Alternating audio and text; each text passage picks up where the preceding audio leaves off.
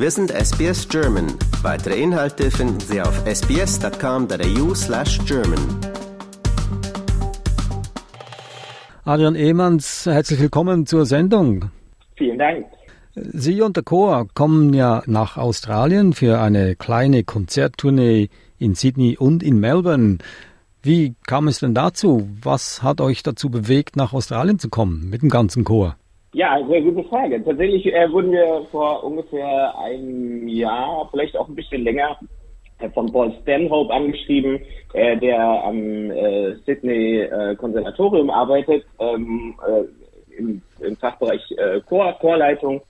Und er hat uns tatsächlich eingeladen und gesagt, ähm, habt ihr nicht Lust nach Berlin, nach, nach, nach Sydney zu kommen, nach Australien zu kommen? Ich würde euch hier unterstützen und Kontakte vermitteln. Ähm, und dann haben wir da schon zweimal drüber nachgedacht, aber auch nicht mehr und haben uns entschieden, dass wir die Einladung annehmen und darum herum quasi eine Konzertreise bauen, ähm, damit sich der lange Weg möglichst lohnt. Also es kam quasi über eine Einladung zustande. Ist ja nur eine kleine Tournee, das kann ich immer mit, mit Ausrufezeichen sagen, es sind drei Konzerte. Also es ist eigentlich ein großer Aufwand für für ein, ein, ein klein, eine kleine Anstrengung. Ich will da hier nicht frech klingen, aber drei Konzerte ist ja nicht viel, oder? Also genau, es sind äh, neben den Konzerten finden ja auch gemeinsame Proben statt. Das heißt, so ein Kulturaustausch ist ja immer mehr als nur die Konzerte. Ähm, man kommt an, man wir sind bei Gastfamilien untergebracht, ähm, man lernt sich kennen, man probt zusammen. Ähm, da haben wir auch relativ viele Proben angesetzt, wo man dann zusammenkommt mit den anderen Chören und dann danach auch im besten Fall immer noch was trinken geht und sich kennenlernt, also quasi den Kulturaustausch ähm, auskostet. Und dafür ist dann das Programm doch wieder relativ voll. Ähm, und genau, wir sind doch immerhin zwei Wochen dort äh, gemeinschaftlich. Es gibt auch einzelne Sängerinnen und Sänger, die ähm, ja vorne und hinten noch ein bisschen was dranhängen, damit sich die Reise lohnt. Das heißt, alles in allem versuchen wir schon, möglichst viel rauszuholen aus der gemeinsamen Reise und es wird relativ viel passieren. Das habe ich mir auch gedacht, dass es mehr als nur eine Konzerttournee, sondern wirklich ein Kulturaustausch stattfinden wird. Was haben Sie denn für Erwartungen äh, an Australien? Was, was für eine Kultur hoffen Sie denn austauschen zu können? Also äh, generell ist es, wenn man sich musikalisch trifft, finde ich immer der Austausch ähm, über Musik total spannend. Ähm, was äh, gibt es an Musik in Australien? Ähm, die anders ist als in, in Deutschland. Da haben wir auch über die Programmzusammenstellung im Vorfeld natürlich schon ein bisschen was kennengelernt, weil sich die Dinge doch unterscheiden und man kriegt zwar voneinander mit, aber ähm, doch äh, ja immer, also weniger, als wenn man eben vor Ort ist. Ähm, und dann ist es, finde ich immer total spannend, wenn man halt tatsächlich auch die, die Leute trifft vor Ort und ähm, sich mit denen austauscht. Ähm, darüber, wie funktioniert deren Chor, wie äh, ist, funktioniert die Chorszene ähm, und dann natürlich darüber hinaus auch private Fragen, die sich dann oft erst ergeben, wenn man im Land selber ist, wenn man sich einfach dann direkt mit dem Land beschäftigt. Und das finde ich so toll an Kulturaustauschen mit Ensembles. Nun, die, die wichtigste Frage, die ich eigentlich ganz am Anfang hätte stellen sollen, was werden wir denn hören können, wenn Sie da sind? Also wir werden ein, haben ein A cappella-Programm mitgebracht, was wir ähm, in verschiedenen Konstellationen singen. Wir haben ja drei Konzerte, davon werden wir zwei gemeinschaftlich machen. Also ein Konzert haben wir in Sydney und dann haben wir zwei Konzerte in Melbourne. Ähm, in Sydney werden wir es gemeinsam mit äh, einem Chor machen, dem Sydney Conservatorium Choir, Chamber Choir. Ähm, und in Melbourne werden wir es mit dem Royal Melbourne Philharmonic Choir zusammen machen. Das heißt, da in diesen beiden Konzerten wird neben unserem Programm eben auch Programm der äh, anderen Chöre stattfinden. Dann werden wir in diesen beiden Konzerten jeweils auch gemeinschaftliches Programm singen. Ähm, und dann gibt es eben ein A cappella-Programm, was wir dann auch in diesem zweiten Melbourne-Konzert alleine singen ähm, wo wir ja so ein bisschen die Best-ofs äh, der, der letzten anderthalb Jahre, würde ich sagen, mitgenommen haben. Ähm, wir haben versucht, uns im Austausch äh, auch zu verständigen, was äh, ja zur Musik in Australien gerne gesungen wird. Und äh, da haben wir, wir haben zum Beispiel von Paul Stanhope, der uns eingeladen hat, ein, äh, ein Stück, äh, was wir singen. Wir haben Schütz mit dabei, weil das tatsächlich ein expliziter Wunsch war von Andrew Wales aus Melbourne ähm, äh, als deutsche Literatur. Wir haben von John Rutter äh, ein ähm, Konglomerat an vier Stücken mit dabei. Ähm, wir bringen eine, eine, ja, eine eigentlich tatsächlich Uraufführung ähm, für uns geschrieben von Valentin Silvestrov ähm, mit, der äh, ein ukrainischer ähm, Komponist, der nach Berlin ähm, geflohen ist und von dem singen wir auch äh, genau ein Stück äh, aus zwei Teilen bestehend. Und genau, das ist so unser Programm. Also eine Mischung aus deutschen, australischen und äh, diversen Programmen. Ein Repertoire muss ich sagen, dass man ja nicht alle Tage hört. Also es sind keine populären Stücke, die, die da gesungen werden. Ziemlich äh, spezielle Stücke. Ja, also was wir tatsächlich relativ viel auch in diesem Programm haben, äh, sind einfach äh, Stücke von äh, lebenden Komponisten und Komponistinnen äh, im Normalfall. Äh, jetzt sage ich mal, der Schiff, Selige die Toten, das ist schon schon ein Klassiker, auch von Bibel singen Ave Maria, das ist auch ein Klassiker. Ähm, aber tatsächlich ist fast der ganze Rest ähm, eher Musik, die ja einfach neuer ist, moderne, wobei modern und sehr zugänglich, äh, also jetzt keine schwere Kost, sondern ähm, einfach noch junge Musik und da ähm, sind wir mit dem neuen Kammerchor eben auch immer auf der Suche nach nach neuer Musik. Wir haben gerade eine CD produziert äh, mit dem Rondo-Label, die im Februar rauskommen wird. Und äh, da haben wir eben eine CD produziert mit wes im Wesentlichen ähm, lebenden Komponisten, Komponistinnen und mit Uraufführungen, die für den neuen Kammerchor Berlin geschrieben wurden. Und davon werden wir eben einen Ausschnitt zeigen. Woraus setzt sich denn der neue Kammerchor Berlin zusammen? Wer sind die Mitglieder? Also angefangen hat es 2016 äh, im Oktober, äh, wo ich selber als äh, Universität der Künste Student, als Musikstudent äh, immer einen Chor an der Uni vermisst habe und dann habe ich mich mit Kommilitoninnen und Kommilitonen zusammengetan und wir haben den neuen Kammerchor Berlin gegründet. Das heißt, ganz ursprünglich war der Anteil der ähm, Universität, also der ähm, Musikstudierenden von der Universität der Künste Berlin ähm, sehr hoch und das war so unsere Bubble über die Zeit, jetzt über die sieben Jahre in etwa, die es uns gibt, hat sich das äh, erweitert ähm, über die Universität der Künste Kontakte hinaus.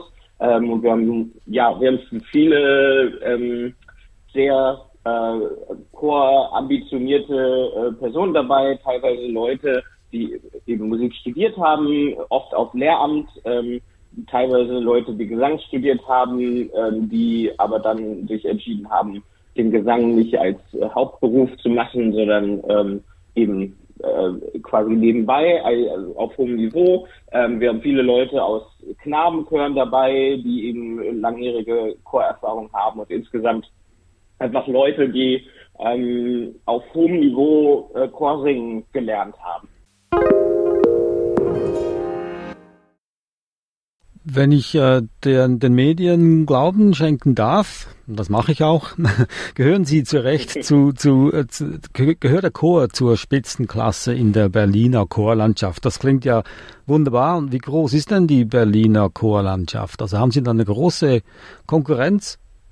Ja, also die Berliner Chorlandschaft ist tatsächlich riesig. Äh, wir haben, äh, glaube ich, äh, ich will nicht lügen, aber ungefähr 2500 Chöre in Berlin. Ähm, das heißt, es gibt da schon eine ganze Menge an Chören und da muss man schon seine ähm, ja seine Eigenarten finden, ähm, äh, wenn genau um in der in Berlin quasi sich ähm, ja auch einen Namen zu machen. Und wir haben das Glück, dass wir tollerweise auch über die Stadt hinaus durch ein paar äh, Wettbewerbserfolge, ähm, zum Beispiel haben wir im letzten Jahr im Corpus Leipzig ähm, äh, zwei Kategorien gewonnen und einen Sonderpreis für herausragende Leistung bekommen, ähm, sind jetzt in diesem Jahr zum deutschen Chorwettbewerb gefahren, wo die Spitze des äh, Landes zusammenkommt äh, und äh, miteinander äh, gegeneinander oder nein, als Mitstreiter ähm, zusammen singt. Ähm, und genau, da haben wir tollerweise über die Jahre uns ja einen, einen Ruf aufgebaut, äh, über den wir uns natürlich sehr, sehr freuen. Also ich wiederhole, was Sie gesagt haben, über 2500 Chöre in Berlin, also eine sehr singfreudige Stadt. Und wenn man in dieser Menge sich Gehör über die Grenzen hinaus verschaffen möchte, dann muss, ja, muss man ja fast schon was mit etwas Speziellem aufwarten. Und ich möchte hier etwas zitieren, was Sie auf Ihrer eigenen Webseite äh, geschrieben haben oder jemand für sie geschrieben hat. Ich weiß nicht. Also sie werden als kreativ und innovativ bezeichnet und ich zitiere, in seiner künstlerischen Arbeit sucht Adrian Ehmanns nach kreativen musikalischen Ansätzen und außergewöhnlichen sowie zeitgemäßen Wegen der Vermittlung von Musik. Und das finde ich immer spannend und das interessiert mich immer. Was gibt es denn noch für Wege zur Vermittlung von Musik. Und was, was, was, für zeitgemäße Wege haben Sie gefunden oder finden Sie? Ja, also generell äh, finde ich immer Chormusik ähm, sollten wir den Ruf von Chormusik sollten wir modernisieren. Ähm, so die Klischees, die es außerhalb der Kultur und der vielleicht der Chorbubble zur Chormusik gibt, die versuche ich auf verschiedene Weise äh, mit meinen Ensembles ähm, zu brechen das fängt damit an, dass wir eben äh, als junge Ensembles auf hohem Niveau gemeinsam Musik machen und da einfach auch schon mit vielleicht dem Klischee äh, der ähm, der ähm, genau der Chöre, wo wirklich viel mehr ältere Leute singen, was ja auch toll ist, ähm, aber einfach damit schon brechen und dann versuchen ähm, tatsächlich auf verschiedene Wege Dinge mit einzubeziehen, die halt die heutige Zeit betreffen. Und das äh, fängt damit an, ähm, dass wir in Konzertformaten, zum Beispiel mit dem neuen Kammerchor Berlin, sehr viel interdisziplinäre Dinge ähm, machen. Wir versuchen oft ähm, Technik einzubeziehen, Videokunst oder äh, auch bildende Kunst. Ähm, wir arbeiten mit anderen Disziplinen zusammen, mit Tanz und mit ähm, verschiedenen äh, anderen Disziplinen, über die wir hinaus dann quasi ähm, auch ein Publikum erreichen. Ähm, dann haben wir, wo, zu Corona-Zeiten haben wir versucht, äh, oder da wurden wir ähm, über ein äh, quasi das erste oder eines der ersten deutschen Splitscreen-Videos äh, bekannt, wo wir dann verschiedene Formate zum Mitsingen digital entwickelt haben, ähm, die man auch im Internet finden kann ähm, die dann auch in Presse und in, in ähm, diversen Medien ähm, gepusht wurden, was total toll ist, wo wir einfach versucht haben, jung und dynamisch zu wirken ähm, und darüber einfach andere Leute zu erreichen und äh, Leute einzubeziehen, die sich sonst mit Chormusik nicht auseinandersetzen. Und das sind so ein paar der, sage ich mal, Strategien, die wir ähm, fahren, einfach weil wir davon auch überzeugt sind, dass Chormusik eine tolle Sache ist und es sich lohnt, ähm, ja, andere Vermittlungswege zu finden. Also nochmals, Sie singen a cappella oder gibt es auch ein paar Musikinstrumente dazu? Also jetzt in Australien singen in wir Australien. nur a cappella. Ja. Genau, da singen wir nur a cappella. Mhm. Ähm, ansonsten besteht unser Repertoire auch mal aus äh, oratorischen Sachen, aber genau. Das ist organisatorisch dann schwieriger zu stemmen, wenn man noch InstrumentalistInnen mit dabei äh, hat oder vor Ort organisieren müsste. Deswegen ein A Cappella-Programm in Australien. Also das erste Konzert, ich gebe dann die genauen Daten äh, später bekannt. Das erste ist am 4. Oktober, dann am 8. Oktober, das zweite und das letzte am 9. Oktober und das ist ein Montag. Und an diesem Montag würde ich Sie gerne und vielleicht noch ein paar Mitglieder des Chors einladen, live ins Studio. Klingt das ansprechend? Das klingt super. Ja, wir würden uns sehr freuen. Gut, wir also gerne vorbei. Super, wir versprechen das jetzt den Hörern und die Erwartungen sind groß, Herr Emanns. Ja. Aber ich freue mich Na, darauf. ja. Ich freue mich darauf und äh, ich wünsche mal schon viel Glück und viel Spaß bei den ersten zwei Konzerten und Sie werden uns dann erzählen, wie Sie, wie die dann gelaufen sind und was Sie dabei für Erfahrungen gemacht haben. Bin ich schon ganz gespannt darauf. Adrian Ehmanns, Dirigent und Chorleiter des neuen Kammerchors Berlin. Wie gesagt, kommt nach Sydney am 4. Oktober und nach Melbourne am 8. Oktober. Besten Dank für das Gespräch und wir sehen uns bald. Ja, danke. Wir freuen uns drauf. Bis dann.